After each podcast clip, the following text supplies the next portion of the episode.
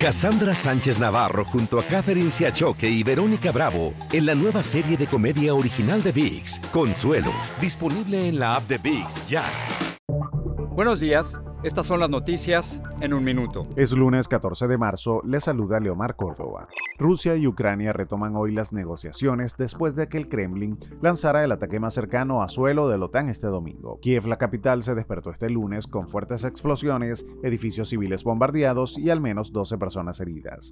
El asesor de Seguridad Nacional de la Casa Blanca se reúne hoy en Roma con un alto asesor de política exterior de China. La Unión Europea ha pedido la mediación de China, país que ha rechazado las sanciones occidentales contra Rusia.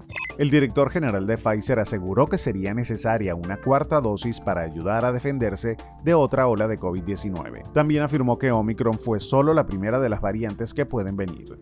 La policía de Nueva York está buscando al hombre que, según dicen, apuñaló a dos empleados del Museo de Arte Moderno el sábado por la tarde después de que se le negara la entrada al emblemático establecimiento. Los empleados fueron una mujer y un hombre de 24 años, según las autoridades.